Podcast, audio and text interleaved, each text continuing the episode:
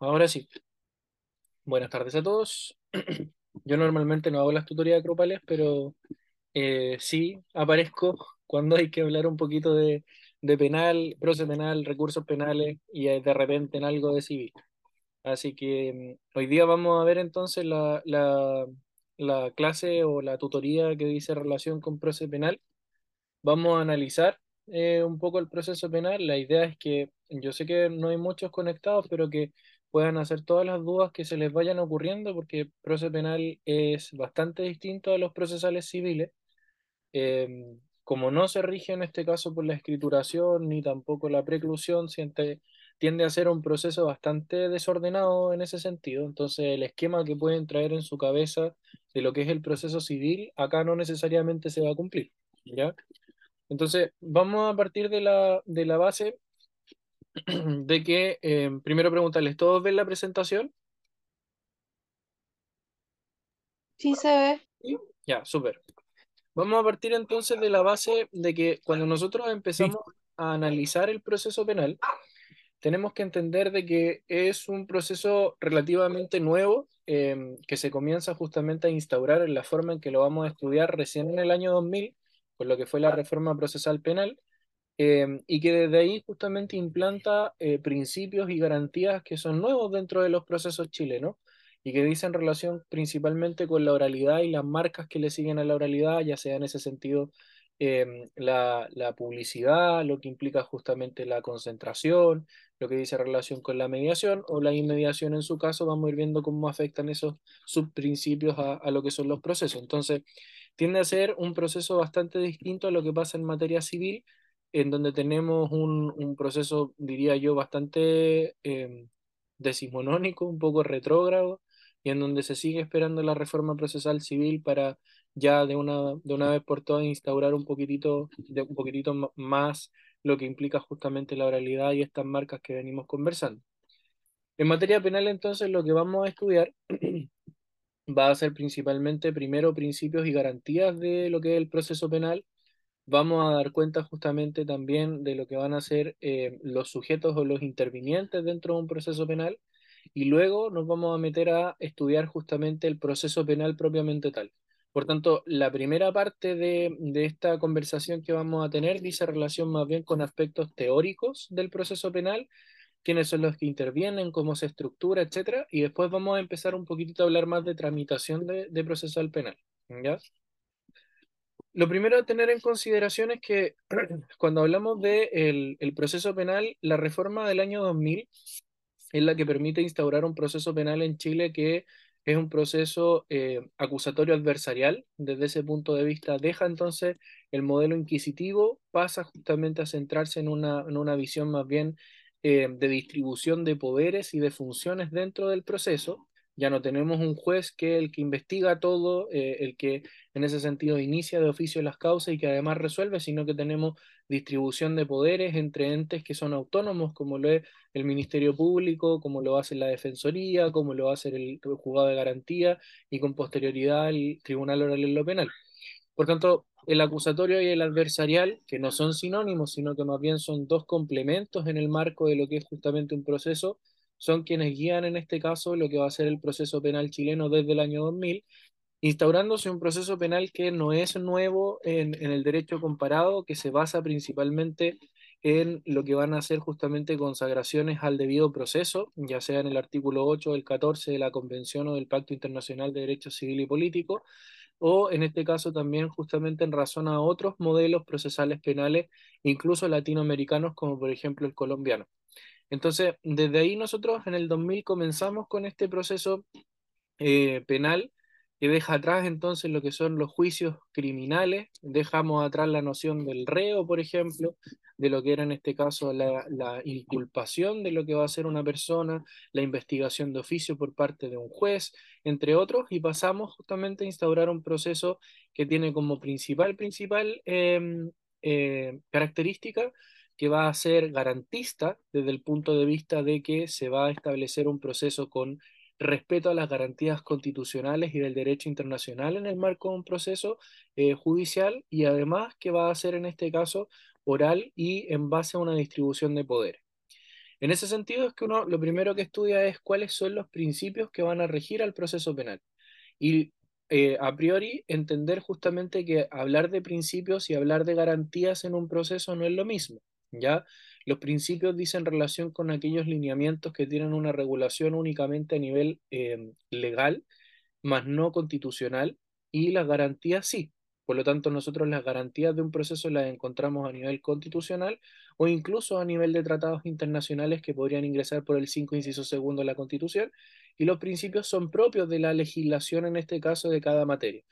Desde ahí es que uno habla que en materia del proceso penal vamos a tener el principio de oficialidad, principio eh, de investigación oficial y aportación de parte, el acusatorio y el de legalidad y oportunidad. El principio primeramente de oficialidad va a ser un principio em, que lo que implica justamente es que la persecución penal va a tener que ser realizada justamente por el Estado. Es el Estado justamente quien investiga eh, lo que van a ser los hechos constitutivos de delito, sin, en este caso, em, o, o independiente de lo que va a ser justamente la voluntad del ofendido, de la víctima. O sea, si se comete un delito, el Estado tiene que investigar y lo tiene que hacer de oficio. Y eso descansa principalmente en la idea de que cuando uno habla de derecho penal y habla justamente de delitos, el delito en sí mismo viene a ser una infracción no a las normas legales como tal, sino que es una infracción justamente a la convivencia en sociedad. Por tanto, la comisión de un delito no afecta únicamente a la persona en contra de la cual se comete el delito, sino que el delito en sí mismo afecta a la sociedad en su conjunto. Por lo tanto, al ser el delito, en este caso, una infracción, que supone un interés público, se entiende que quien debería investigarlo es el Estado y el Estado debería investigar todo tipo de delitos. A diferencia de lo que pasa en materia civil, por ejemplo, en donde el incumplimiento contractual únicamente le afecta a las partes, no en este caso a todos los que eh, vivimos en este caso en sociedad. Por eso es que se establece este principio de oficialidad y que se manifiesta de distinta manera. El inicio del procedimiento va a estar dado justamente porque hay cierto catálogo de delitos en el, en el Código Procesal Penal artículo 53 y siguiente, que lo que plantean justamente es que cuando esto dice en relación con delitos que son de acción penal pública, eh, la investigación se va a iniciar de oficio por parte del Ministerio Público con independencia de si justamente hay una denuncia, hay una querella, entre otros, ¿ya? Por lo tanto, el principio de oficialidad plantea que se investiga por el Estado, que va a ser a través del Ministerio Público, y se investiga todo delito. Y ahí nosotros vamos a ver justamente que no es tan así y lo vamos a plantear con algunos matices un poquito más adelante. El segundo principio es el principio de investigación oficial y aportación de parte, que esto es bastante similar a lo que ustedes ya estudiaron en civil. La investigación oficial supone justamente de que el tribunal va a investigar por sí mismo, pero desde ese punto de vista el órgano jurisdiccional en materia penal no es quien realiza la investigación, sino que más bien va a ser un ente autónomo que va a ser en este caso el Ministerio Público, ¿ya? Em, lo que sí va a hacer justamente el tribunal, en este caso, valorar lo que va a ser la prueba que se aporte en materia penal y además desde ahí justamente establecer una decisión desde el punto de vista de lo que va a ser la sentencia absolutoria condenatoria. Y la aportación de parte implica justamente que son las partes, que en el caso del proceso penal no hablamos de partes, sino que más bien hablamos de Em, en este caso lo que van a ser eh, interventores en el marco de lo que va a ser justamente el proceso, quienes van a tener que aportar en este caso los medios probatorios para la valoración de, en este caso, el, el tribunal. ¿ya? Aquí viene un poquito lo que yo les comentaba antes. Tenemos un proceso penal que es acusatorio y la acusación supone justamente de que vamos a tener una distribución de poderes o de funciones dentro de lo que va a ser el proceso penal. Antes de la reforma, teníamos un proceso penal, antes de la reforma del 2000 me refiero, teníamos un proceso penal que era inquisitivo. Por lo tanto, se iniciaba el proceso penal de oficio por parte del tribunal, quien investigaba iba a ser también el tribunal, y quien decidía era el mismo tribunal, que eran los tribunales con competencia en lo penal o criminal. Al día de hoy, nosotros cambiamos ese inquisitivo, instauramos el acusatorio, y entendemos justamente de que hoy día quien inicia justamente lo que va a ser el proceso penal puede ser el Ministerio Público de oficio, puede ser justamente las partes a través de una denuncia o pueden ser incluso mediante una querella. Por lo tanto, desde ahí no hay un inicio eh, que va a ser exclusivamente de oficio por parte del órgano jurisdiccional o del ente autónomo, que en este caso sería el Ministerio Público. Perdón, que hoy día me levanté temprano. Además, se establece justamente de que nos vamos a encontrar con que quien va a tener que aportar el material probatorio va a ser en este caso quien lleva a, cabo justamente la investigación, que va a ser el Ministerio Público, que es un órgano justamente distinto al que va a dar inicio de oficio en el caso que fuera el tribunal o que si lo hicieran las partes mediante denuncio o querella. Y por último, quien resuelve va a ser justamente o el juzgado de garantía en procedimientos especiales como un, un simplificado o un monitorio o con salidas alternativas, o el Tribunal Oral en lo Penal, que en ese caso justamente va a establecer la sanción cuando lleguemos a juicio oral. ¿Ya? Entonces, se distribuyen las funciones a diferencia de lo que pasaba antes del 2000.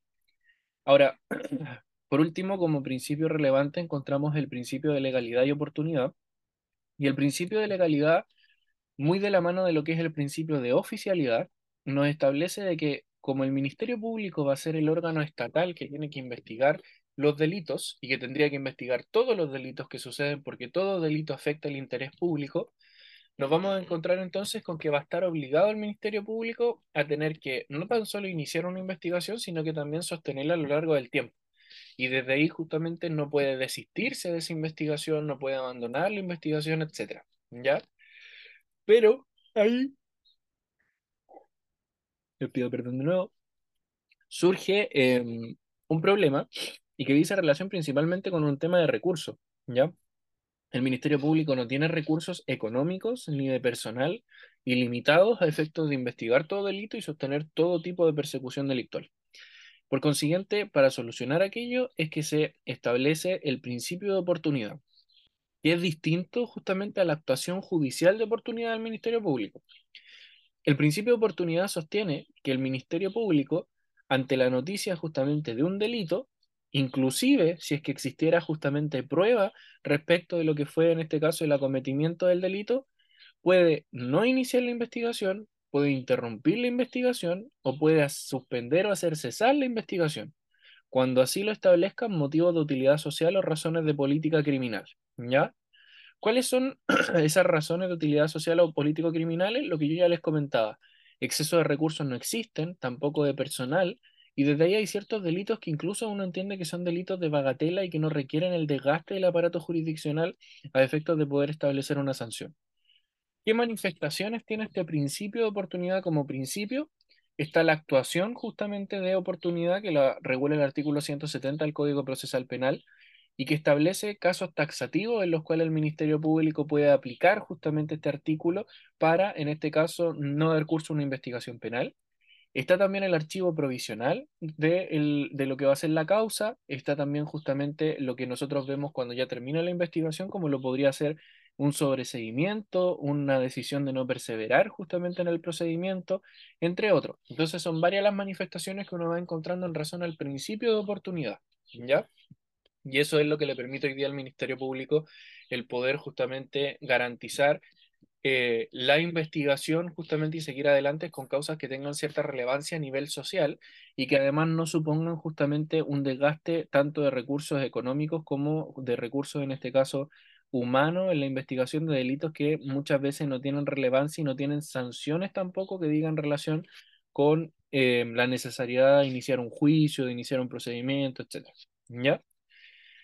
Dentro de lo que son esos principios, entonces, nosotros podríamos destacar que los más importantes están dados por la legalidad y por la oportunidad. Ya entender estos dos es súper relevante a efectos de, de, poder mantener conocimiento para el examen de grado, independiente de la universidad en donde ustedes estudian. ¿ya?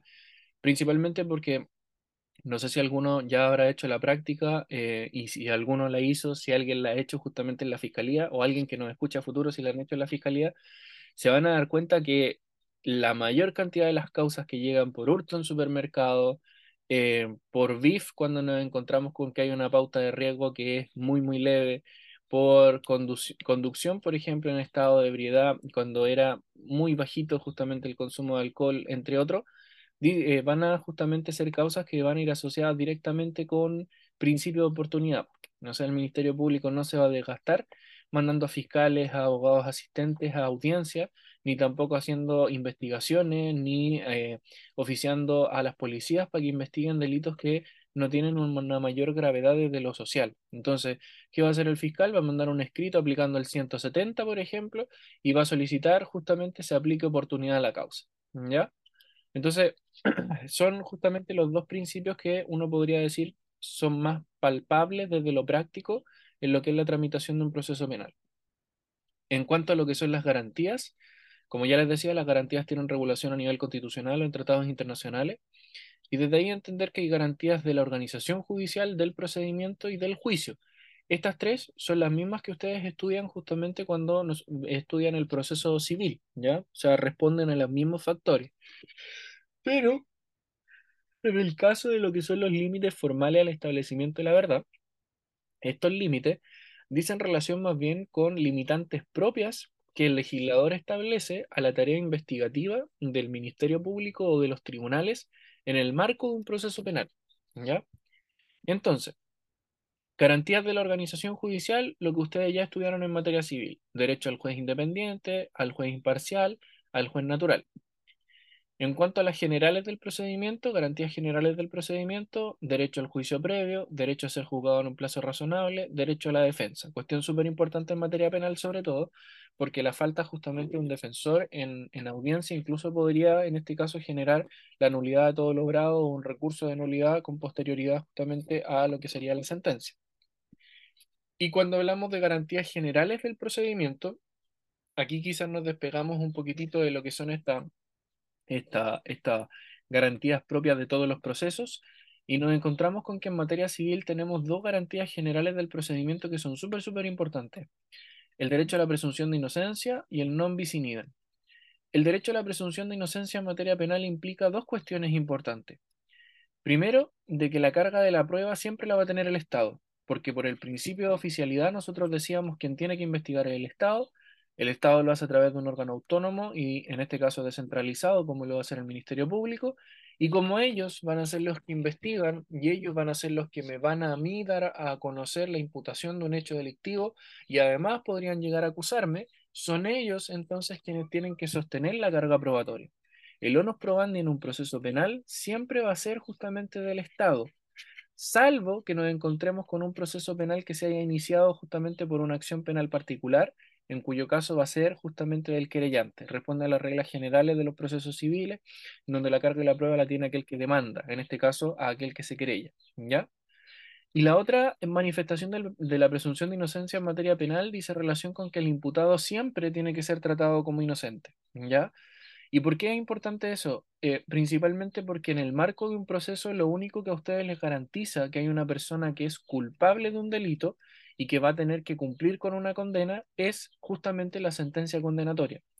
Antes de la dictación de la sentencia condenatoria, esa persona es inocente y desde ahí justamente se tienen que respetar todos y cada uno de los derechos justamente de esta persona, tal y como si eh, en este caso no hubiese cometido ningún tipo de ilícito. ¿Ya? Por lo tanto, solo la sentencia condenatoria es la que a ustedes les permite entender de que hay una persona que es culpable de un delito. ¿Cuál es la crítica que se realiza ahí? La crítica está dada principalmente por lo que son las medidas cautelares personales en materia penal, como lo es principalmente la prisión preventiva, que si ustedes se ponen a pensar desde el punto de vista práctico, no es distinto a lo que sería justamente una pena privativa de libertad, porque la prisión preventiva se cumple también en la cárcel bajo lo que van a ser ciertos regímenes parecidos a lo que tienen justamente los condenados dentro de los centros penitenciarios. Por lo tanto, muchas veces se ha criticado justamente a la prisión preventiva como una medida cautelar personal que iría en contra de lo que es la presunción de inocencia. No obstante, em, lo que ahí se ha eh, argumentado eh, para poder sostener esta medida cautelar personal es principalmente la cantidad de limitantes que existen al día de hoy a la prisión preventiva por ejemplo, su solicitud en audiencia, su discusión en audiencia, el periodo en el cual se puede estar en prisión preventiva, la sustitución por otra medida, en este caso cautelar, por ejemplo, real, como podría ser una caución, entre otros, ¿ya? Pero sepan que es un tema que se podría llegar a discutir. Ahora, el derecho a la presunción de inocencia tiene consagración a nivel legal como derecho o como principio en el mismo Código Procesal Penal, en el artículo 4, y tiene también consagración a nivel constitucional, no en la constitución política de la República de Chile propiamente tal, sino que más bien en tratados internacionales, la convención y el pacto, en el artículo 8 y 14, aparece justamente respecto al debido proceso la idea en este caso de lo que va a ser también la presunción de inocencia en materia penal.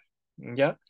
Y por último, como garantía general del procedimiento, aparece el non bis in idem, que supone principalmente que un imputado no esté siendo en este caso sujeto a una nueva persecución penal de manera simultánea a la anterior y que diga relación justamente con los mismos hechos, con los mismos, en este caso, eh, hechos que se estarían investigando que supondrían un delito en otra, otra investigación como tal.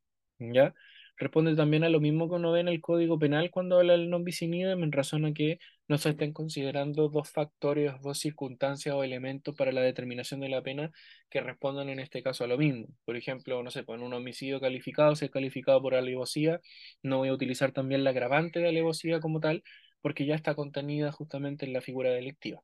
¿Ya? Y por último, eh, tenemos garantías del juicio, que son el derecho a un juicio oral y el derecho a un juicio público, que son las que ustedes ya conocen. ¿Ya? ¿Cuáles son ahora los límites formales al establecimiento de la verdad y por qué esto justamente los vinculaba con el principio de oficialidad y con el principio de eh, aportación de parte? Principalmente porque los límites formales al establecimiento de la verdad son garantías, por eso las estudiamos dentro de lo que es esta primera parte, que lo que hacen es intentar limitar como tal eh, la tarea investigativa del Ministerio Público y también justamente las actuaciones del juez y los demás interventores en el marco del proceso. Y desde ahí intentan limitarlas principalmente para que no se produzcan en este caso una violación de derechos o garantías consagradas en la Constitución, en tratados internacionales o en la misma ley penal. ¿Ya? ¿Qué encontramos dentro de lo que van a ser estos límites formales? Tenemos principalmente mecanismos preventivos y mecanismos correctivos, ¿ya? Los mecanismos preventivos dicen relación con la autorización judicial previa o la cautela de garantías. Los mecanismos correctivos dicen relación con la nulidad procesal, exclusión de prueba ilícita y el recurso de nulidad. Cuando nosotros hacemos alusión justamente a lo que dice relación con la autorización judicial previa, la autorización judicial previa está regulada en el artículo 9 del Código Procesal Penal y responde principalmente a la idea de que cuando el Ministerio Público quiere realizar cierta diligencia o actuación que suponga en este caso o que pudiese suponer una vulneración a derechos legales o constitucionales de una determinada persona, antes de realizar esa tarea investigativa requiere de una autorización del juez, en este caso de garantía eh, o del juez del top, independiente del estado en el cual esté la causa, a efectos de poder contar justamente con ese respaldo judicial para poder limitar o suspender este derecho del particular, ¿ya? Entonces, en un caso concreto, por ejemplo, el Ministerio Público quiere entrar a mi casa, con carabineros principalmente, para poder incautar mi computador, porque creen justamente que en mi computador tengo pruebas de un determinado delito. Y como eso podría suponer justamente primero un allanamiento de morada, segundo lo que podría ser justamente un robo con fuerza o incluso un hurto, etcétera, lo que va a requerir a efectos de no configurar esas figuras penales y hacerlo justamente cautelando mis garantías constitucionales, es justamente de una autorización judicial previa y tendrá entonces el Ministerio Público que solicitarle al juez que lo autorice esa acción y luego que las policías vayan a mi casa. ¿Ya? Y el otro mecanismo preventivo es la cautela de garantías que está regulada en el artículo 10 del Código Procesal Penal y que responde principalmente a la cautela propiamente tal o eh, en este caso la, la, la protección de lo que van a ser justamente derechos y garantías constitucionales o legales de por ejemplo, imputados en juicio, ¿ya? Me refiero a un proceso que ya se ha iniciado. Y desde ahí, por ejemplo, el ejemplo más, más común o más, más típico es, em, se está en una audiencia discutiendo la prisión preventiva, por ejemplo, el imputado, y el imputado solicita permiso para ir al baño, y el imputado aún no llega y se retoma la audiencia.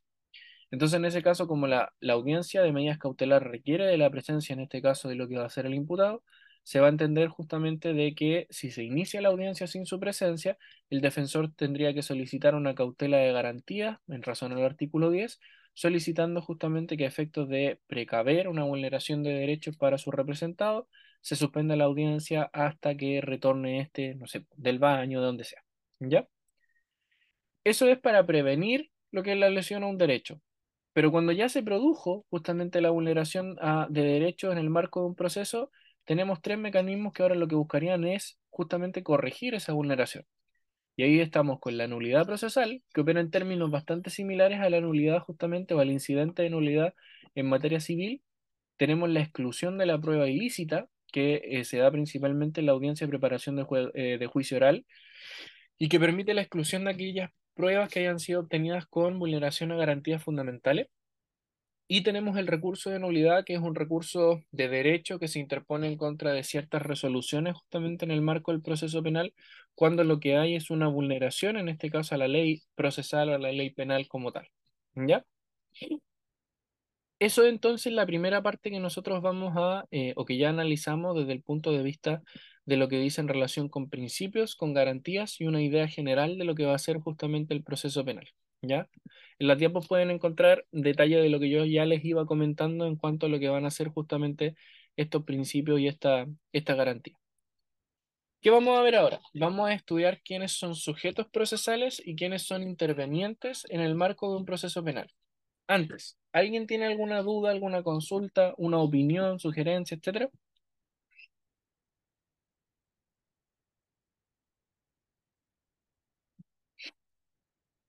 ¿Algún caso que hayan, que hayan vivido, que les ha pasado? Si alguno hizo Una consultita, profe, por acá, en la Universidad de la América. Eh, cuando usted nombró que el, para hacer un allanamiento, por ejemplo, para mi casa, venía a buscar mi computador o cualquier, allanar mi casa, necesariamente tiene que ser con una orden del tribunal, pero muchas veces en la práctica no sucede así. Yo vivo aquí en la comuna del Cisterna y tengo una vecina que llegó, eh, no me acuerdo si fue la pedido carabinero, pero rompieron la puerta, de- revolvieron toda la casa y después le dicen, chuta, nos equivocamos, era la casa al lado. Claro, mira, lo que ¿Qué pasa, pasa ahí en esos casos? lo, lo que pasa en eso, en esos casos, em, Patricio, es que lo primero que hay que distinguir es que las órdenes que se dan por parte de los tribunales, en este caso con competencia en lo penal, principalmente bajo este artículo 9, que es la, eh, la autorización judicial previa, primero pueden ser de distintas maneras. ¿ya? La, la instrucción para realizar, por ejemplo, un allanamiento puede ser por escrito, puede ser por un WhatsApp, puede ser por un, por un teléfono, por llamada telefónica, etcétera. ¿ya? Entonces, no siempre cuando llegan las policías van a exhibir lo que va a ser esa orden judicial. Te la podrían exhibir con posterioridad, por ejemplo, cuando esa llamada telefónica sea transcrita y emane justamente la resolución. Y eso principalmente porque el artículo 9 del Código Procesal Penal nos señala justamente de que la autorización judicial previa se puede realizar por el medio más expedito, ¿ya? Incluso pone algunos ejemplos ahí dentro del, artículo. Ahora, en el caso que tú me señalas, por ejemplo, que fue la PDI y que se equivocó de casa y destrozó justamente las cosas de, de esta vecina, tenemos y tendríamos justamente su abogado, en este caso defensor o su abogado querellante, si es que ella quisiese iniciar alguna acción penal en contra de lo que va a ser la policía de investigaciones. Por ejemplo, eh, irse, eh, yo lo que te recomendaría por la vía civil, quizá, solicitando justamente indemnizaciones a esta entidad a efectos justamente de lo que haya ocurrido, ¿ya? Si se inició una causa penal en contra de ella y eh, si bien justamente no era a quien tenían que hacerle el allanamiento, pero sí está involucrada y hubo un error justamente de una numeración, pero ella sí está involucrada, repito, en la causa penal, están los mecanismos correctivos. Entonces ahí tendría que apelar justamente a esa a esa, a esa mala actuación mediante una nulidad procesal, mediante la exclusión de la prueba que pudiese justamente la PDI haber extraído de su hogar, o incluso un recurso de nulidad si la sentencia es desfavorable, ¿ya? Pero el caso que tú comentas no es primera vez que, que lo escucho, por ejemplo, y, y yo te diría que por regla general ahí lo que uno hace es irse por vía civil en contra de la institución para poder eh, solicitar las indemnizaciones que corresponden. Ujú, Muchas gracias. ¿Algún otro comentario, pregunta? ¿Alguna situación? ¿No? Vamos entonces con eh, esta parte que es bastante cortita y que dice relación con quiénes son justamente las personas que nosotros vamos a ver, las personas o instituciones que vamos a ver que intervienen, que se ven envueltas en lo que va a ser justamente el proceso penal. Lo primero que tenemos que considerar es que en materia penal nosotros tenemos sujetos procesales y tenemos intervinientes en el proceso. Sujetos procesales son los que van a participar sin intervenir directamente, o sea, sin formular peticiones. En cambio, el interviniente es el que sí puede formular peticiones en el marco de un proceso penal. ¿Quiénes son sujetos procesales? El tribunal, el Ministerio Público, las policías, el imputado, la defensa, la víctima y el querellante. ¿Quiénes son intervinientes? El fiscal, el imputado, defensor, víctima y querellante. ¿Ya? Entonces vamos viendo.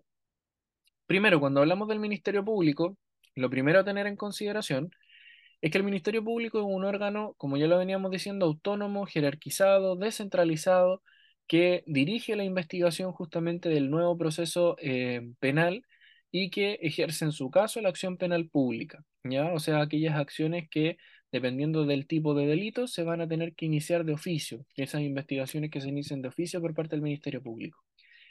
¿Qué funciones tiene el Ministerio Público? Las encontramos contenidas ya sea en la Constitución, artículo 83, o en el Código, perdón, o en la Ley Orgánica del Ministerio Público, eh, en su artículo 1, donde se nos habla principalmente de tres funciones que son como las más relevantes, ¿ya?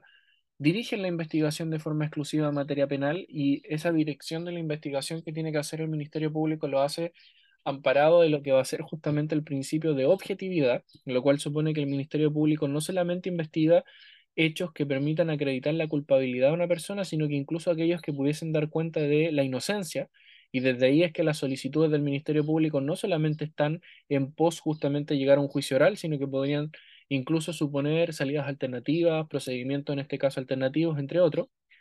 Eh, ejerce en su caso la acción penal pública, que es lo que yo ya les decía, eh, hay cierto catálogo de delitos que van a ser investigados de oficio, entonces en ese caso el Ministerio Público actúa justamente con esas acciones penales públicas de oficio y por último, y que esto es bastante criticado, se dice que el Ministerio Público tiene la función de eh, adoptar justamente como obligación la protección a las víctimas, ¿ya? Eh, y desde ahí que puede justamente adoptar distintas medidas, como por ejemplo entregar en este caso eh, teléfonos de emergencia, buscar nuevos domicilios, etc. ¿Cuál es el conflicto de esto? el conflicto está en que el Ministerio Público no tiene que entender de que no es un defensor de víctimas, el Ministerio Público no representa a la víctima. El Ministerio Público es un ente autónomo que investiga un delito y como se rige por el principio de objetividad, investiga si hay un culpable o si hay un inocente. Por lo tanto, el Ministerio Público no tendría que tener asociada esta función de protección de víctimas y testigos porque no es un representante ni de las víctimas ni de los testigos. De hecho, muchas veces el Ministerio Público puede adoptar decisiones que no vayan en el mismo, en la misma línea o en el mismo interés de las víctimas y los testigos. Y desde ahí justamente es que lo que se busca es que esta función de protección de víctimas y testigos quede entregado más bien, ya sea justamente a un ente eh, distinto, que podría ser una defensa en este caso de, de víctimas propiamente tal, eh, o justamente a otras entidades que pudiesen eh, brindar estas acciones, como ya sea directamente a las policías, ¿ya? Pero que no quede entregado al Ministerio Público. ¿Cómo, cómo va eh, actuando justamente el Ministerio Público? El Ministerio Público actúa a la luz de lo que nosotros ya veníamos diciendo anteriormente. En base al principio de legalidad, es que justamente va a tener que tomar, tener conocimiento y va a tener justamente que actuar en razón a lo que son los hechos constitutivos de delito. Em, y desde ahí justamente no puede paralizar, no puede interrumpir, no puede suspender lo que va a ser una investigación penal pero en razón al artículo 170 es que puede ejercer el principio de oportunidad que le permite no iniciar, suspender o hacer cesar investigaciones penales en ciertos casos. Por ejemplo, cuando los hechos no comprometen el interés público, cuando la pena mínima asignada no es superior a presidio em, menor en su grado mínimo o cuando no se trate de delitos cometidos por funcionarios públicos en el ejercicio de su función. ¿Ya? En esos casos, el Ministerio Público puede hacer operar el artículo 170, entonces le manda un escrito al juez de garantía le dice en la causa RUC eh, tanto tanto, aplico principio de oportunidad y el ministerio y lo que hace el juez de garantía es que lo tiene en este caso por decretado y se cierra entonces la investigación de esa, de esa causa. ¿Ya? Otras manifestaciones del principio de oportunidad, el archivo provisional y la facultad de no iniciar investigación, 167 y 168 del código, y que dice en relación justamente con, en el caso del archivo provisional, archivar provisoriamente una causa cuando nos encontramos con que no hay antecedente probatorio suficiente para continuar la investigación. Y em, como no hay antecedente probatorio ahora, podría justamente retomarse esa investigación cuando aparecieran nuevos antecedentes. Y la facultad de no iniciar la investigación es cuando nos encontramos con que los hechos que se relatan, por ejemplo, no son constitutivos de delito, ¿ya? Que también son manifestaciones entonces de lo que sería la eh, principio de oportunidad, ¿ya? Vamos a ver las policías, pero antes de entrar a eso, vamos a hacer un receso de 10 minutos. Cumplimos 40 minutos ya. Vamos a hacer un receso de 10. Volvemos a las 4.50 y ahí continuamos. ¿Les parece? Ok, ningún problema. Nos vemos entonces.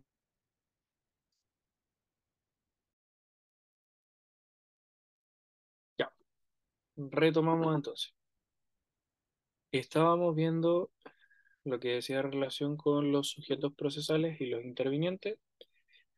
Habíamos conversado sobre el Ministerio Público y ahora vamos a entrar justamente a ver lo que son las policías. ¿ya? Las policías eh, son auxiliares del Ministerio Público.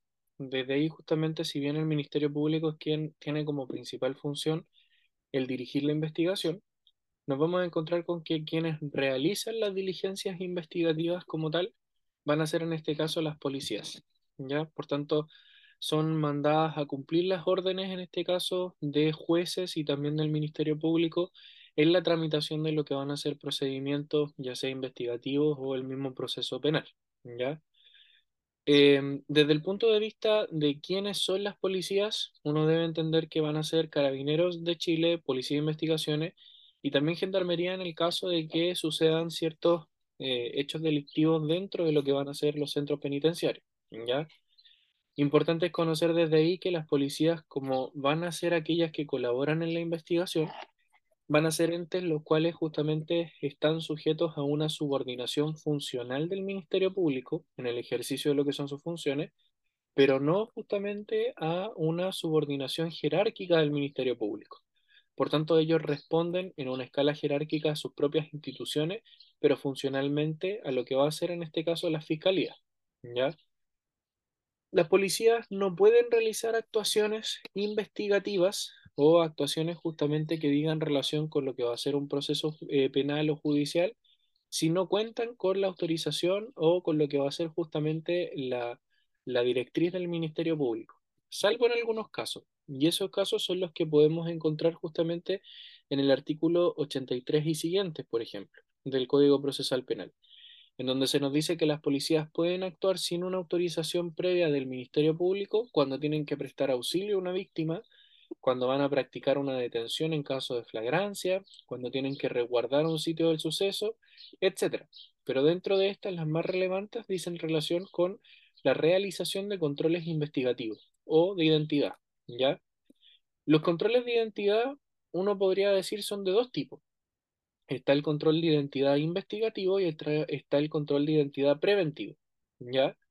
El control de identidad investigativo es el que está regulado en el artículo 85 del Código Procesal Penal y que supone justamente de que los funcionarios policiales, sin la autorización de lo que va a ser justamente el Ministerio Público, como lo veníamos diciendo, van a estar facultados para solicitarle a cualquier persona que transite en este caso por la vía pública y sin necesidad, como decía, de la orden de la fiscalía, eh, algún documento que acredite justamente su identidad.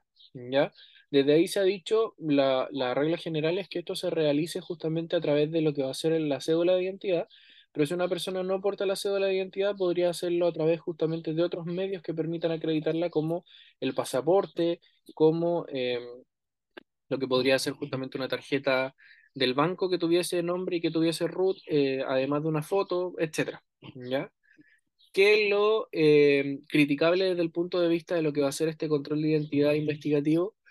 Que el artículo 85 del Código Procesal Penal plantea de que esta, este control de identidad que busca investigar algo de una determinada persona, principalmente tratar en ese sentido de identificar si hay un sujeto que ha cometido un delito, que lo acaba de cometer o que va a, cometerlo y se dispone a ello, etc.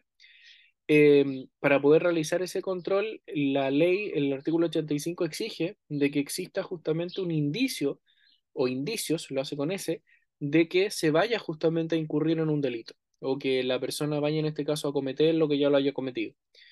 Pero no nos esclarece qué sería un indicio, no nos da cuenta de qué es un indicio, no, entrega detalles. Por tanto, la voz indicio en el marco justamente de esta tarea queda entregada netamente a lo que va a ser justamente el ministerio, perdón, eh, las policías. Por lo tanto, Carabineros va a determinar cuándo hay un indicio, la Policía de Investigaciones va a determinar cuándo hay un indicio, pero no está esclarecido por parte de la ley. ¿Y cuál es el conflicto de eso? Que muchas veces, creyendo las policías de que hay un indicio para poder realizar un control investigativo y recabar justamente antecedentes y extraer pruebas, ese indicio no existe. Y eso termina truncando lo que va a ser una investigación penal. Por ejemplo, hay dos personas que están en una plazoleta, una le entrega a la otra algo en la mano y el otro con esa cosa en la mano se sube al auto e intenta justamente circular en este, en este auto. En ese sentido, las policías, carabineros o la policía de investigaciones podrían pensar que eso es un indicio de tráfico de drogas, por ejemplo. Eh, no obstante, nos podríamos primeramente encontrar con que a lo mejor si les hacen un control de identidad no era tráfico de drogas, sino que lo que se estaban pasando era, qué sé yo, un chocolate, plata, etc.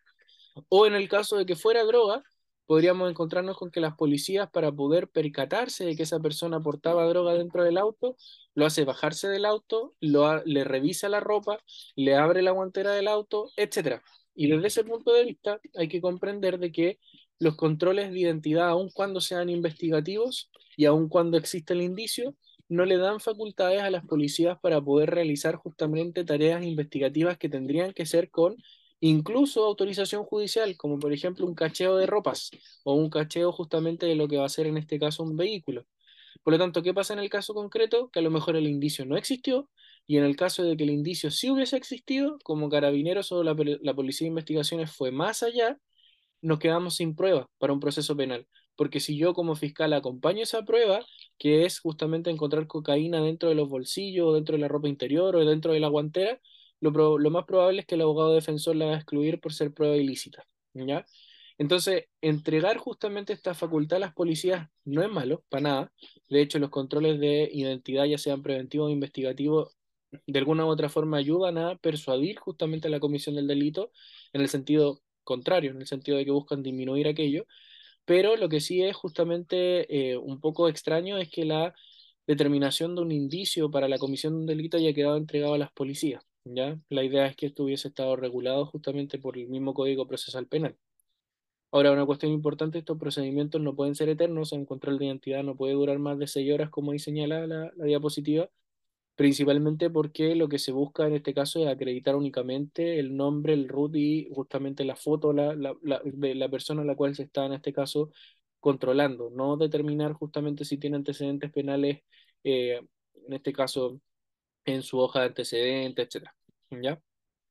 En cuanto al control de identidad que es preventivo, importante que no busca investigar la comisión de un delito, sino que busca prevenir justamente lo que es la comisión del delito, Em, este control de identidad se incorporó justamente con una ley de agenda corta, eh, si no me equivoco fue en el año 2016, 2017 por ahí, em, y lo que busca justamente es realizar controles de identidad al tanteo, por llamarlo de alguna forma, al ojo.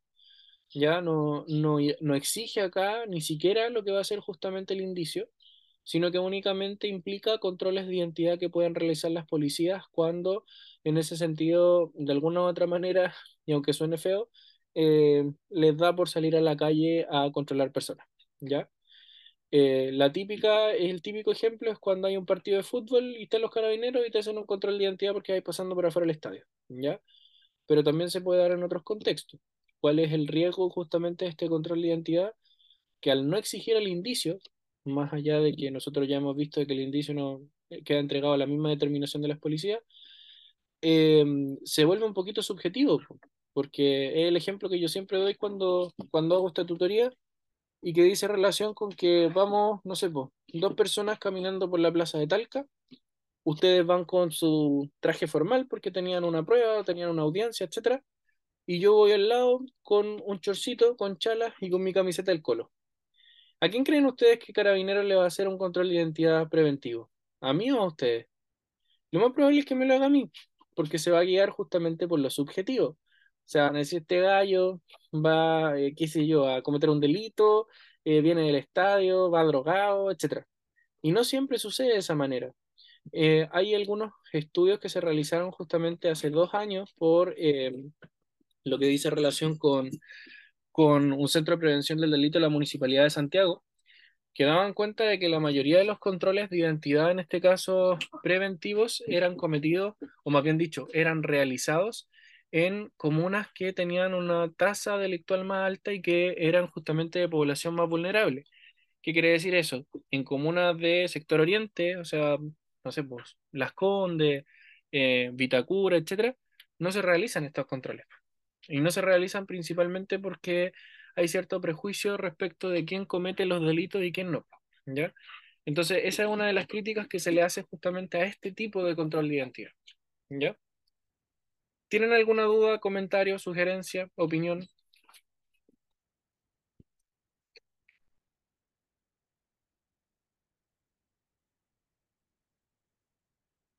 ¿No? ¿Ninguna? Seguimos. Las policías, como ya veníamos diciendo, eh, van a ser estos entonces que dependen funcionalmente del Ministerio Público y que justamente tienen la prohibición de eh, informar a medios de comunicación social de las diligencias investigativas que estén realizando, como así también de la identidad de ciertas personas que pudiesen estar siendo investigadas. Desde ahí no puede justamente emanar información de las policías respecto de lo que son investigaciones penales. Lo mismo rige respecto de funcionarios del Ministerio Público, eso en base a lo que es el secreto, ¿ya? Y además hay que tener en consideración que las policías, eh, como ya lo venía señalando, no dependen en su estructura jerárquica del Ministerio Público. Y eso, si bien tiene un lado positivo, en el sentido de que las policías sean autónomas en el desempeño de sus funciones y en su rol administrativo al interior de sus cargos, también tiene un lado negativo, y que dice relación con que cuando el Ministerio Público le ordena una diligencia a las policías y las policías no las hacen en el tiempo que se les ha decretado o en el tiempo oportuno, no hay forma de poder justamente sancionar o de poder apretar justamente a las policías. Em, ¿qué quiero decir con eso? No sé, yo tengo una causa por estafa. La está llevando en este caso la fiscal de delitos económicos. La fiscal de delitos económicos, para poder determinar si efectivamente hubo estafa, necesita que se haga una prueba pericial a los cheques para saber si la firma que está en el cheque es de efectivamente la persona que aparece el nombre ahí en el cheque o es justamente de el que está siendo imputado por estafa. Entonces lo que pide es una prueba caligráfica y que sea analizado por el perito de la PDI, de la Brigada de Delito Económico. Le da 30 días para esa diligencia. Pasaron 45 y la diligencia no llegó. Pasaron 60 y no llegó. Pasaron 90 y no llegó. No hay forma de que el fiscal justamente pueda apretar en este caso a las policías para poder acelerar tareas investigativas. Entonces, eso también justamente termina siendo eh, un poquito perjudicial en las investigaciones, sobre todo de casos complejos, ¿ya? Como podrían ser quizás no tanto delitos económicos, pero sí en este caso delitos violentos como lesiones graves o incluso delitos de, homicidio, ¿ya? En cuanto a lo que es la figura del imputado, que era otro interviniente en el marco del proceso penal, entender que el imputado va a ser justamente aquella persona que según el artículo 7 del, del, Código Procesal Penal, se le atribuye la participación en el hecho punible desde la primera actuación del procedimiento hasta la completa ejecución de la sentencia. Imputado entonces va a ser aquel que tiene derecho a defenderse dentro de un proceso desde la primera actuación en su contra. Y ahí uno tiene que preguntarse, yo tengo la calidad de imputado desde cuándo. ¿Cuál es la primera actuación en mi contra? ¿Desde cuándo puedo ejercer mis derechos? Y ahí ha existido cierta discusión doctrinal. Algunos dicen la primera actuación en mi contra y desde cuándo yo puedo ejercer mis derechos es la formalización de la investigación, porque ahí es cuando se me señala por qué se me estaba investigando. Y otros dicen la primera actuación en mi contra es cualquier diligencia investigativa que se realice en mi contra porque desde ahí yo podría ejercer derechos, como por ejemplo forzar la formalización, ¿ya? La tesis más seguida al día de hoy es que uno adopta esta calidad de imputado desde la formalización de la investigación, ¿ya? En cuanto a los derechos que se van teniendo por parte del imputado, artículo 91 y siguiente, ahí lo van a encontrar justamente en el Código Procesal Penal, y apunta a lo que ya veníamos diciendo antes, presunción de inocencia, ser defendido por un abogado, eh, derecho en este caso a guardar silencio, perdón, derecho a formular alegaciones, observaciones, pedir la palabra, intervenir, etcétera, ¿ya? Em, desde el punto de vista del imputado, es importante tener en consideración que las investigaciones penales que se realizan no pueden ser secretas para los intervinientes, a lo menos en el marco de un proceso penal. Em, pero hay ciertos casos en los cuales sí se podría establecer el secreto de la investigación para ciertas personas, y en el caso justamente del el imputado, no se puede establecer como secreto la declaración del imputado, actuaciones en las cuales haya intervenido el imputado o informes periciales respecto del imputado. ¿Ya? Eso nunca va a poder ser secreto, principalmente porque eso es lo que le permite también a la contraria poder tomar conocimiento justamente del estado procesal de la causa. ¿Ya? Em, desde el punto de vista de lo que va a ser justamente la declaración de un imputado, cuando quiere declarar, acá es importante tener en consideración que las declaraciones siempre tienen que ser con el abogado defensor. Si no hay abogado defensor y el imputado quiere hablar, tiene que ser frente al fiscal y con autorización del fiscal. Si no está el fiscal y el imputado quiere hablar, puede ser justamente a las policías con autorización de fiscal. Pero la idea es que siempre sea justamente con el abogado defensor. Si no hay autorización fiscal para que las policías tomen declaración, nos encontramos con que las policías solo podrían consultar respecto de la identificación del imputado, pero no sobre los hechos. O sea, si a mí me detienen en flagrancia porque acabo de apuñalar a una persona, las policías no podrían preguntarme nada más que mi nombre, mi root y domicilio, ¿ya? Y si soy yo el que insisto en querer declarar, se requeriría autorización del fiscal, ¿ya? Em, en cuanto a lo que es la defensa, como otro interviniente en el proceso, entender de que en Chile existe un sistema de defensa penal pública em, que se encuentra presente en todas las regiones, existe la Defensoría Nacional Pública, existen las defensorías eh, que van a ser regionales, perdón de nuevo, tengo mucho sueño. Ahí les cuento también a los que lo van a escuchar después. Em, hoy día fue una jornada súper pesada de trabajo, así que ando un poquito cansado. Así que les pido disculpas les decía, existe la Defensoría Penal Nacional a nivel nacional, regional y locales. El sistema de las defensorías en Chile no funciona únicamente desde lo público, ¿ya? Las defensorías son eh, en su mayoría licitadas. Lo que hace el Estado es que licita justamente el cargo de defensor penal y desde ahí yo postulo esa licitación y me puedo transformar en defensor penal público, ¿ya? Para una determinada comuna o región pero no es que forme parte propiamente tal de la Defensoría, a diferencia de lo que pasa con el Ministerio Público, en donde, uno sí integra justamente un órgano que en este caso pertenece netamente al Estado. ¿ya? Em, desde el punto de vista de lo que dice relación con la víctima, por último, la víctima y el querellante, que los vamos a estudiar de la mano, entender de que, por regla general, cuando uno habla de víctima en un proceso penal, la víctima es el ofendido por el delito. O sea, si a mí me apuñalaron, yo soy la víctima. Si a mí me robaron, yo soy la víctima. Si me hurtaron mi teléfono, yo soy la víctima. Si entraron a mi casa, yo soy la víctima. Pero hay ciertos casos en los cuales justamente nos vamos a encontrar con que la calidad de víctima la pueden tener otras personas. Y ahí nos encontramos, por ejemplo, con que el ofendido por el delito falleció, producto del delito o producto de un hecho posterior, o nos encontramos con que este sujeto, el que es víctima, no puede ejercer su derecho en el marco del proceso, ¿ya? Y ahí quienes van a ser víctimas son las personas del artículo 108 del Código Procesal Penal en un orden de prelación. Primero se considera como víctima al cónyuge y a los hijos de la persona. Segundo los ascendientes. Tercero al conviviente. Cuarto los hermanos. Quinto al adoptado o adoptante. ¿Ya? Desde ahí entonces, esas son víctimas de lo que va a ser justamente un delito en el marco de un proceso. Y todos tienen los mismos derechos, solicitar medidas de protección a la fiscalía, ejercer eh, acciones en contra de lo que va a ser en este caso el imputado, poder presentar justamente demanda civil o querella, entre otras. ¿Ya? Hay una duda, parece. Cuénteme. Eh, ese orden como de prelación que tiene al final al adoptado o adoptante no iría contra el principio de igualdad de los hijos. Porque en la letra A dice hijo, dices tú. Sí, Sí. Sí, estoy de acuerdo. pero es así nomás.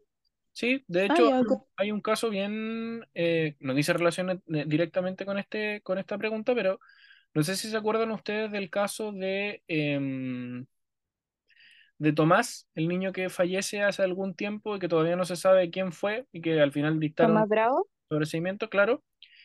En ese caso pasó que em, los querellantes o la querellante en el caso era la mamá y ella justamente actuaba como cónyuge, ¿ya?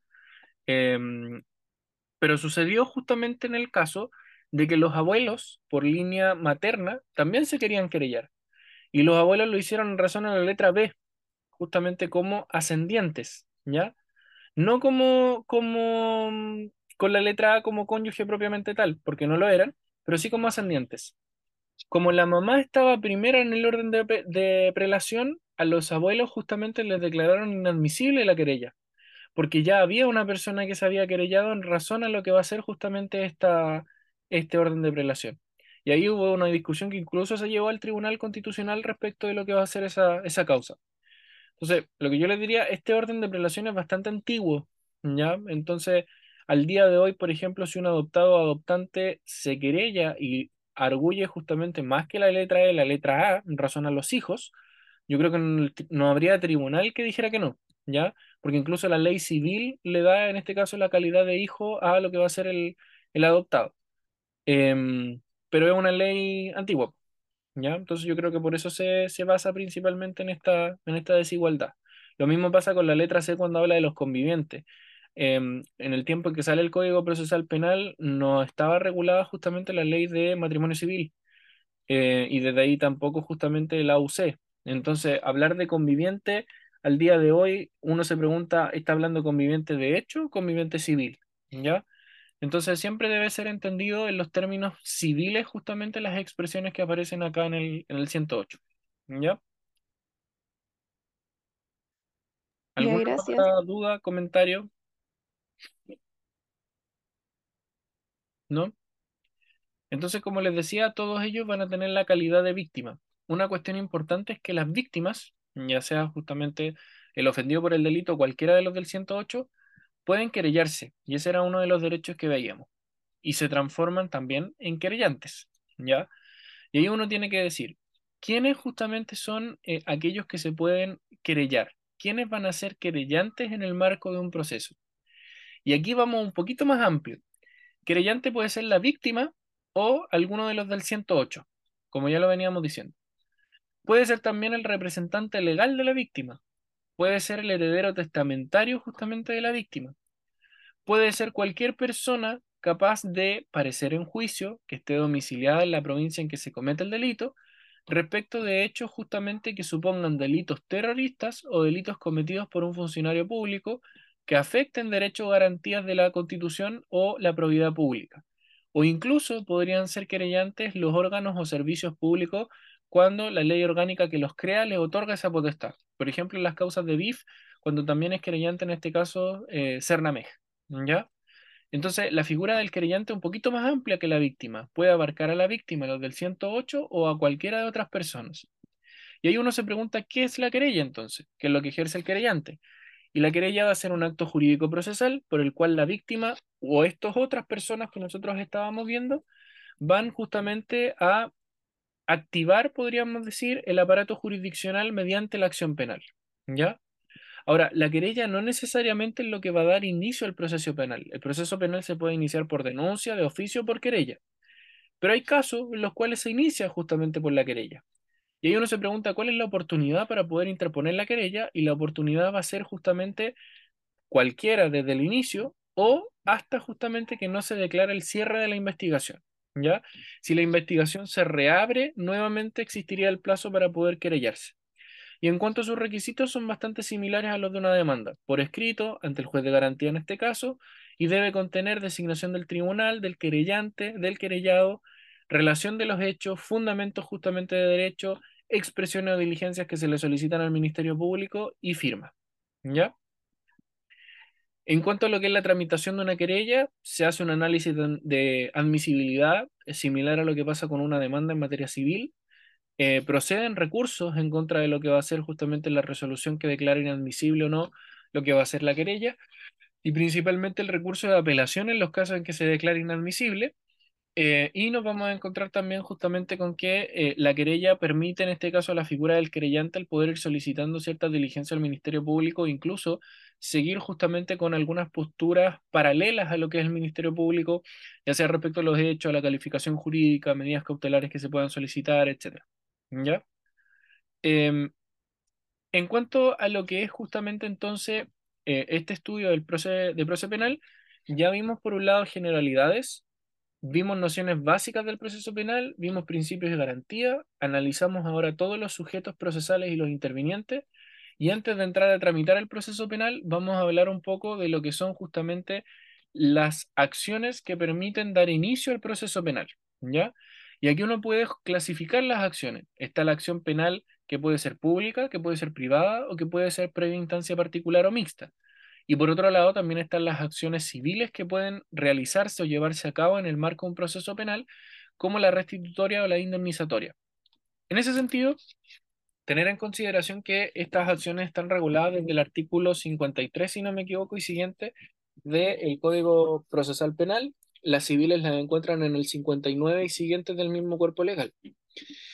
La acción penal pública va a ser aquella acción penal que está otorgada a cierto catálogo de delitos que en razón a su gravedad o a la importancia o relevancia del sujeto afectado como por ejemplo menores de 18 años o ancianos, eh, y con eso me refiero a personas mayores de 60 o 65 años, van a justamente contar con que el delito cometido va a ser investigado justamente y va a iniciarse la investigación de oficio por parte del Ministerio Público.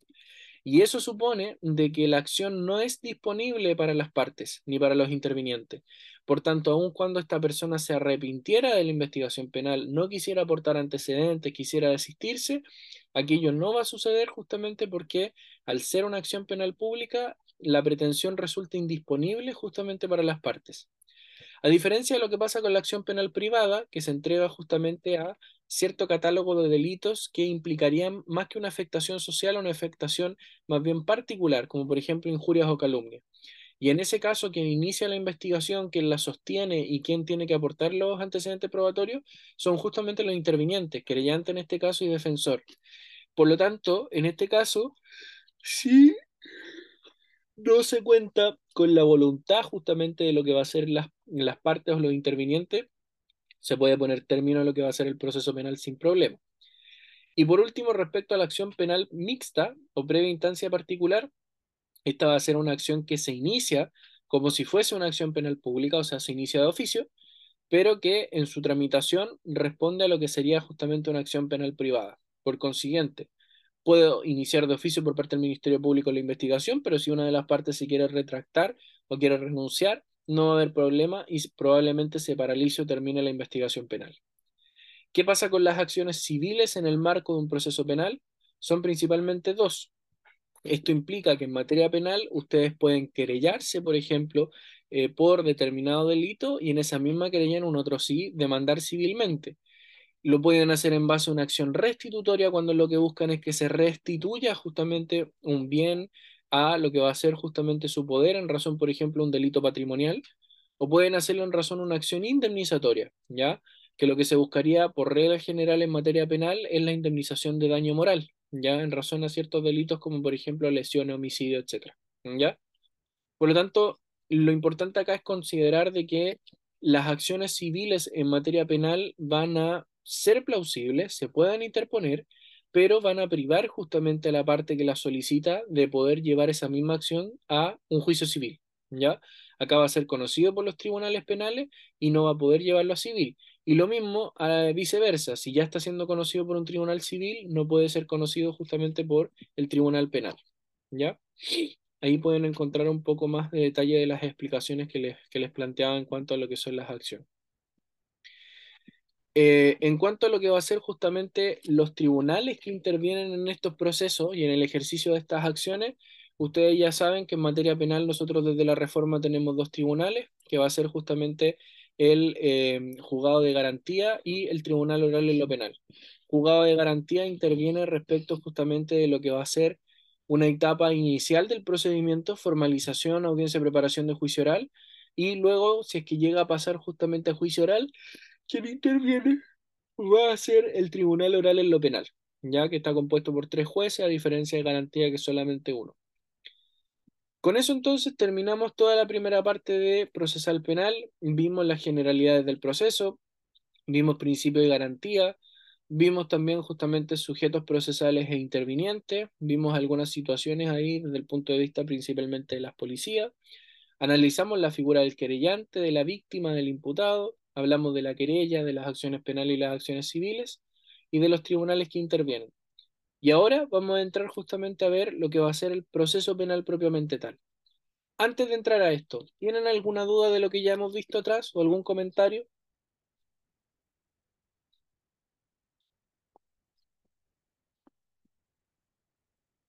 ¿No? ¿Ninguna? Seguimos entonces.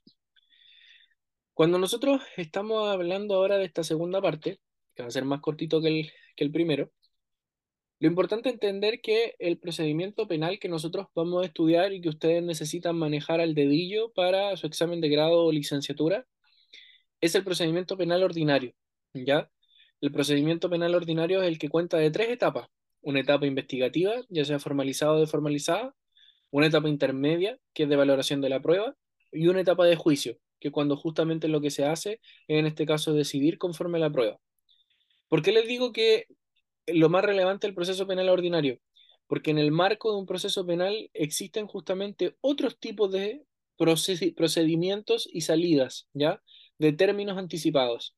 Un proceso penal que se inicia con una formalización de la investigación podría terminar con una suspensión condicional, con un acuerdo reparatorio, con un procedimiento abreviado, con un procedimiento simplificado, con un procedimiento monitorio, con un archivo provisional, con un sobreseguimiento, etc. ¿Ya? Entonces, tengan en su cabeza el esquema del proceso penal ordinario y después le van incrustando cositas que podrían ir sucediendo eventualmente. ¿Ya? Desde el punto de vista de la primera etapa, que nosotros decíamos en la etapa investigativa, la etapa investigativa, como bien señalaba, puede ser formalizada o deformalizada. Cuando hablamos de una etapa investigativa deformalizada, nos estamos refiriendo a toda diligencia investigativa que se hace antes de la formalización de la investigación y en donde por regla general lo que van a requerir las policías es de autorización judicial previa, ¿ya? Y la investigación formalizada es la que sucede luego de la formalización de la investigación, ¿ya? Momento en el cual el juez le va a dar un plazo a la fiscalía para poder investigar de forma formalizada, valga la redundancia, y al término de ese plazo la fiscalía va a tener que adoptar una decisión respecto a si acusa, sobresee o decide no perseverar. ¿Ya? ¿Qué implica la formalización de la investigación? La formalización de la investigación va a ser la primera audiencia con la que ustedes se van a encontrar en un procedimiento penal ordinario, en donde justamente lo que va a suceder es que el fiscal le va a comunicar al imputado en presencia del juez de garantía que se está desarrollando una investigación en su contra por los determinados hechos y que constituirían determinados delitos. En ese mismo momento, el Ministerio Público tiene justamente la atribución de solicitar otras cuestiones, como salidas alternativas, como juicios especiales, como por ejemplo medidas cautelares, etc.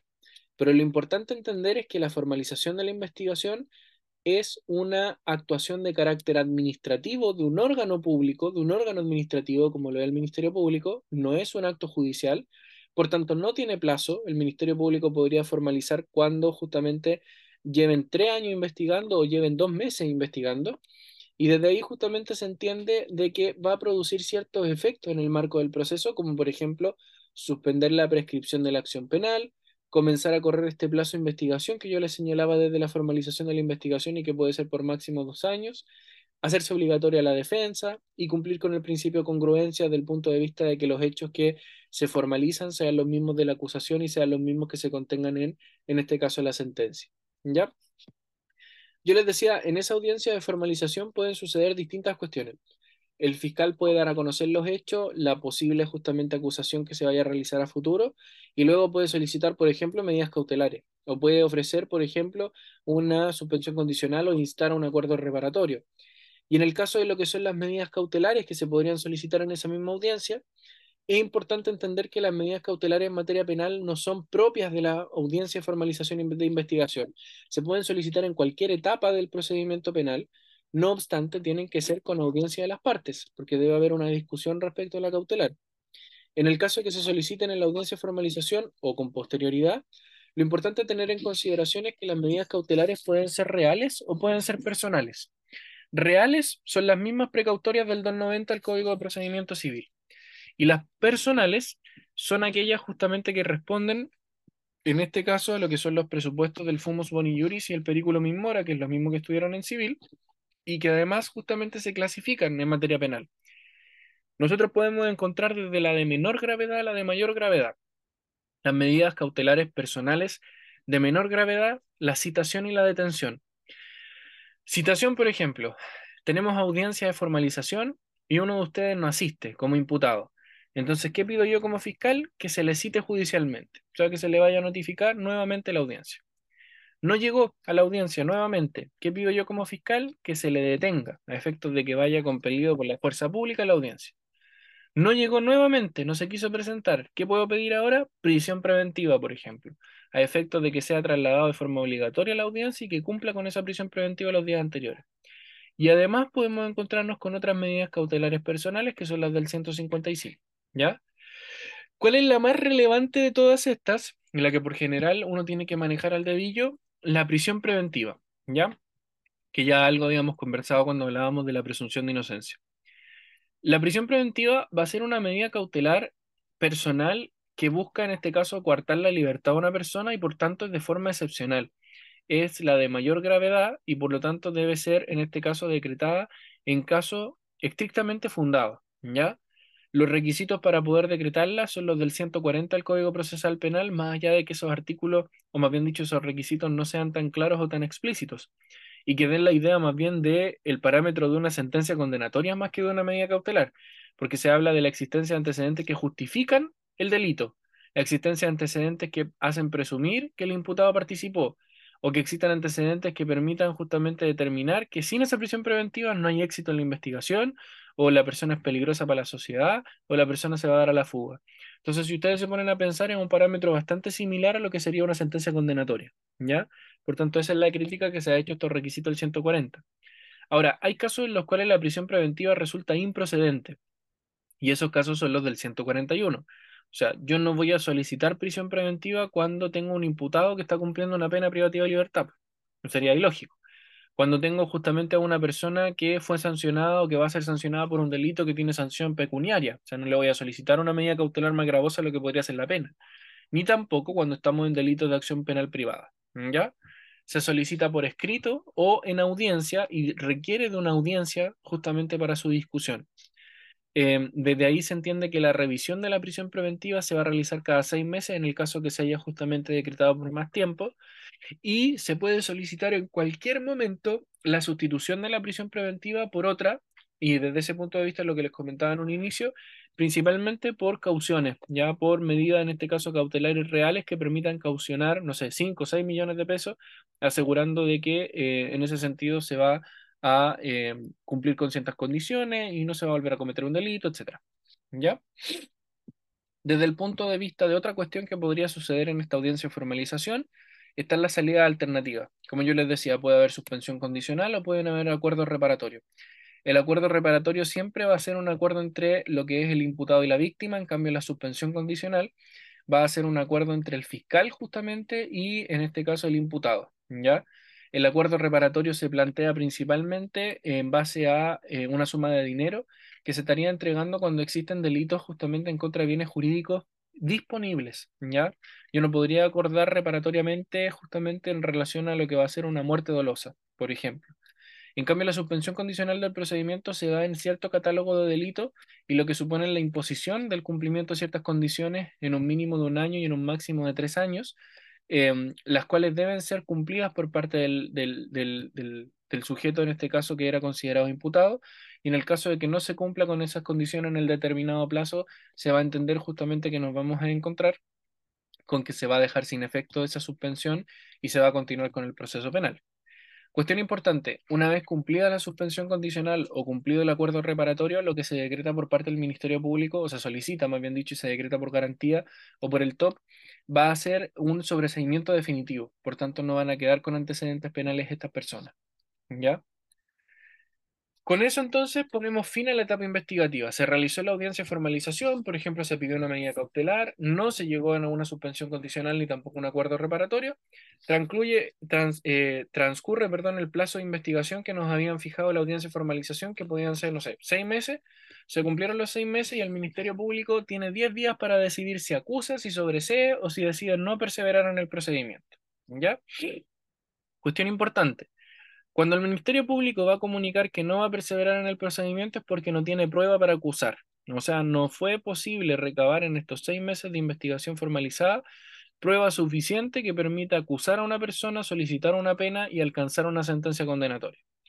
Si el Ministerio Público decide solicitar un sobreseimiento, hay que distinguir si va a solicitar un sobreseimiento temporal, o sea, que la causa en ese sentido sea sobreseída, pero podría reaperturarse nuevamente, las causales que van a estar asociadas justamente a ese sobreseguimiento temporal van a estar dadas principalmente por que se requiere una resolución de una cuestión civil primero antes de resolver lo penal, que el imputado justamente em, eh, actualmente está rebelde, pero podría llegar a aparecer con posterioridad y ahí podríamos retomar la causa, o que, por ejemplo, tengamos un imputado que cayó en enajenación mental, pero que podría llegar a recuperarse.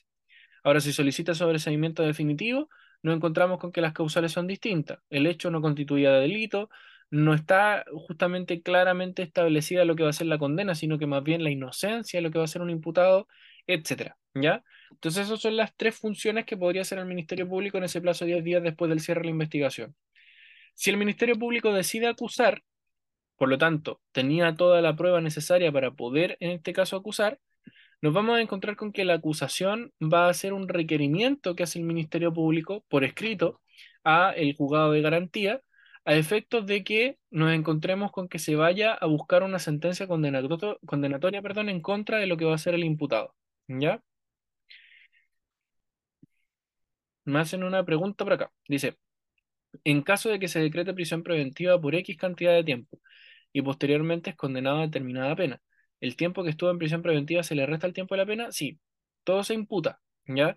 Si tú estuviste en prisión preventiva siete meses y después te condenan a tres años, no van a ser tres años, sino que van a ser justamente dos años y cinco meses, ¿ya? Porque se va a descontar, ¿ya? Em, ahora, en el caso de que resultes absuelto, no te van a devolver dinero ni nada por ese tiempo de prisión preventiva, ¿ya? Y ahí es donde también em, empieza un poquitito el, el, el, el ser tan quisquilloso con la prisión preventiva. Em, pero sí se descuenta de lo que son las condenas. ¿ya? Como les decía, la acusación entonces lo que busca en este caso es dar a conocer ya no al juzgado de garantía, sino que más bien al tribunal oral en lo penal de lo que va a ser este requerimiento formulado de condenar a una persona. ¿ya? Por lo tanto, va a contener la individualización de los acusados, dejan de ser imputados y pasan a ser acusados, y de su defensor, relación de los hechos, fundamento de derecho, participación que se les atribuye, preceptos legales, circunstancias modificatorias de responsabilidad, medios probatorios que se van a ofrecer, etc. ¿Ya? Desde el punto de vista de la segunda etapa, de lo que va a ser en este caso justamente el proceso penal, porque ya pasamos a la acusación, no terminó el proceso en salida alternativa ni tampoco en una decisión de no perseverar o sobreseguimiento. Esta segunda etapa, que es la etapa intermedia, tiene dos fases. Tiene una fase escrita, que es cuando se presenta justamente la acusación, y tiene una fase oral, que va a ser cuando se discute sobre los medios de prueba. La fase oral, que quizás es la más relevante, es cuando nos vamos a encontrar con que se tiene que verbalmente discutir respecto de lo que van a ser las pruebas que se quieran aportar justamente al proceso penal. Y acá es donde nosotros nos encontramos con una segunda audiencia obligatoria en un proceso penal ordinario, que va a ser la audiencia de preparación de juicio oral. Esta audiencia justamente va a ser para poder depurar los medios probatorios. El Ministerio Público va a señalar cuál va a ser toda su prueba, la defensa va a señalar cuál es toda su prueba, se van a adoptar convenciones probatorias y se van a excluir justamente medios probatorios en razón a lo que van a ser las causales de exclusión que establece la ley. ¿ya? Aquí es donde podría excluirse por ser, en este caso, eh, prueba sobreabundante, por estar tratando de probarse hecho público y notorio, por ir en contra de lo que va a ser justamente las garantías constitucionales o legales como prueba ilícita, etc. ¿Ya? Y una vez que se depura toda la prueba, y no sé, teníamos 10 pruebas y nos quedamos con 7, nos vamos a encontrar con que esas 7 van a formar un documento que se va a llamar, en este caso, un auto de prueba, y el auto de prueba va a ser lo que es conocido justamente por el juez, en este caso, los jueces del juzgado oral, perdón, del tribunal oral en lo penal, ¿ya? El top no va a conocer de nada más de lo que haya pasado en garantía. El top va a conocer de ese auto de prueba que lleva la prueba depurada, que contiene la acusación y que va a contener justamente los hechos, etcétera. ¿Ya? Entonces, esta audiencia, que la APJO es una de las audiencias más relevantes en materia penal, porque al final los procesos para alcanzar una sentencia condenatoria o absolutoria se obtienen mediante lo que es la prueba, ¿ya? Y la prueba que pase, en este caso, al juicio, va a ser la que va a permitir la condenación, en este caso, o la absolución de una persona, ¿ya?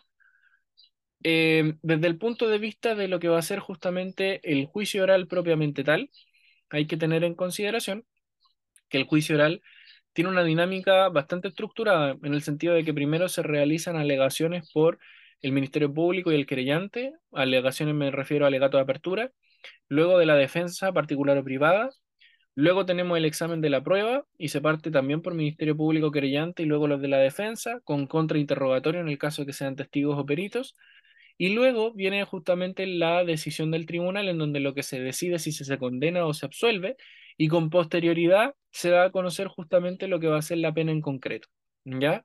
Ahí es importante considerar justamente que cuando hablamos del juicio oral, en el juicio oral se produce una valoración de lo que es la prueba con un estándar probatorio bastante alto. Ya em, recordemos que en materia penal el análisis de la prueba no es conforme a lo que es la prueba legal y tasada, sino que más bien conforme a la sana crítica. Y además, siguiendo el artículo 341 y 42 del Código Procesal Penal, nos vamos a encontrar con que para poder convencer, entre comillas, jurídicamente al tribunal para poder condenar, no debe existir ni siquiera una duda razonable de una sentencia absolutoria, ¿ya? Entonces, para alcanzar la sentencia condenatoria es bastante penal, eh, perdón, perdón, es bastante difícil en materia penal, porque hay que pasar bastantes varas desde el punto de vista probatorio principalmente, ¿ya? Ahí están las reglas que yo les señalaba en materia de prueba, 297 del Código Procesal Penal y el desarrollo del, del juicio oral, ¿ya? Eso es procesal penal, ¿ya?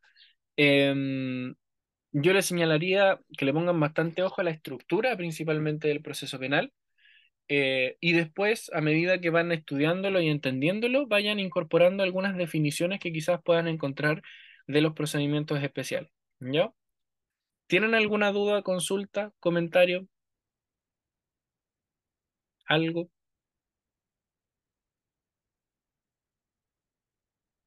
Nada. Con eso terminamos entonces por hoy con lo que va a ser esta tutoría de proceso penal. Lo más probable es que la de recursos penales también la vean conmigo, a efectos de que podamos ir mezclando justamente un poquitito em, lo que dice relación justamente con el proceso penal y lo que dice relación con em, los recursos propiamente tales, apelación y nulidad principalmente. En cuanto al PPT, entiendo que Carlos los está enviando al grupo de WhatsApp o de lo contrario están siendo compartidos a través de Instagram por un link, ¿ya? Así que le voy a pedir también que se los comparta en el Instagram de Proyecto Capa eh, o que eh, les mande el link para que puedan acceder justamente a través de nuestro, de nuestro WhatsApp, ¿vale? Que estén muy muy bien, cuídense mucho, pasen buen fin de semana, descansen y em, beban con, con moderación. Cariños, chao, chao. Chao, gracias.